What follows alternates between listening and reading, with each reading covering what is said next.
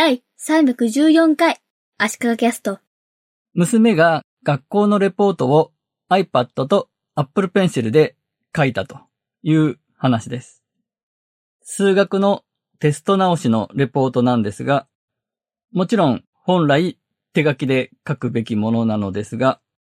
右手の手術をしたばかりで、まだ本調子じゃないという事情があって、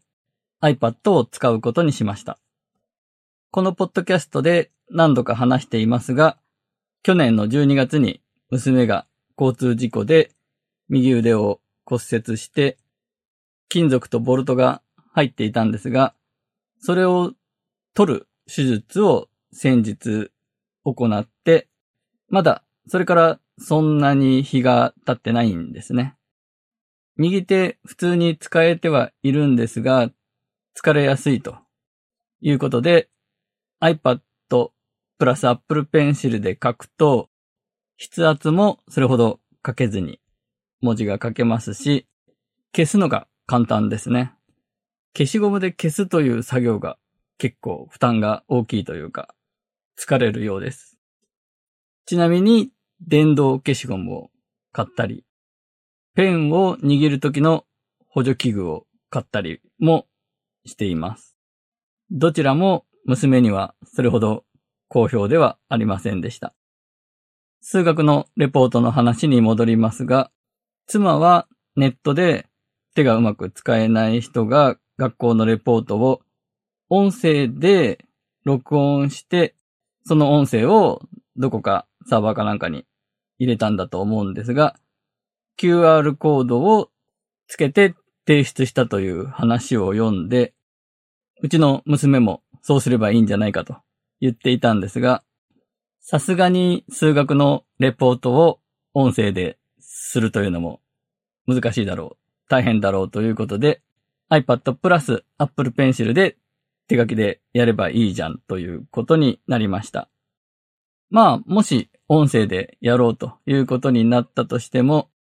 ポッドキャストで使っているマイクもありますし、音声の編集も私できるので、それなりに聞きやすい、綺麗な音声でレポートは作れたと思います。まあ、先生も聞くの大変だとは思いますけどね。前置きが長くなりましたが、iPad で娘がレポートを書くのに使ったのは GoodNotes です。GoodNotes は以前から娘も使っていて、ちょっと簡単に使い方を教えたことはあるんですが、今回特に新たに何か教えたりはしていないんですが、見事に使いこなしていました。テストで間違えた問題を、問題を書いて、なぜ間違えたかみたいなことを書いて、答えを書くみたいなものなんですが、問題文は GoodNotes でテキスト機能でテキストで打って、答えの部分、数式の部分を手書きで書くというようなことをやっていました。テキスト部分はパソコンで Word だったり、Mac のページ図だったりで作った方が綺麗にはできると思うんですが、多分娘に Mac を貸して使っていいよと言っても同じようにはすぐにはできなかったと思います。GoodNotes の機能が絞られてて直感的に使えるところ。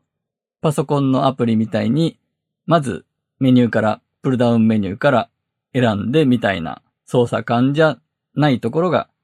使いやすいんだろうなと思います。パソコンでのオフィス系のアプリだったり、DTP 系のアプリだったりは、あらかじめ最初にそのアプリの概念的なものを理解して、しっかり最初に設定しておくと、後々すごく楽になる。後からまとめてフォントを変えるとか、サイズを変えるとか、色を変えるとか、後々楽になる感じなんですが、その分、最初の学習コストがやっぱり高いんですよね。一方の iPad のアプリ、GoodNotes のようなものは、アナログ感覚ですぐに使えるので、学習コストが低いなと思います。娘が作ったレポートですが、例えば各ページで文字の入ってる位置とかは、成り行きでやってるんでバラバラだと思いますし、その文字が入ってるエリアの横幅とかも適当にやってるのでバラバラだと思うので、せっかくデジタルで作ってる割にはきっちりしたデータではないということは言えます。でも、アナログの切り張り感覚で、これだけの作業がほとんど学習コストなくやれるということで、iPad プラス Apple Pencil プラス GoodNotes はすごいなと、感心したという話でした。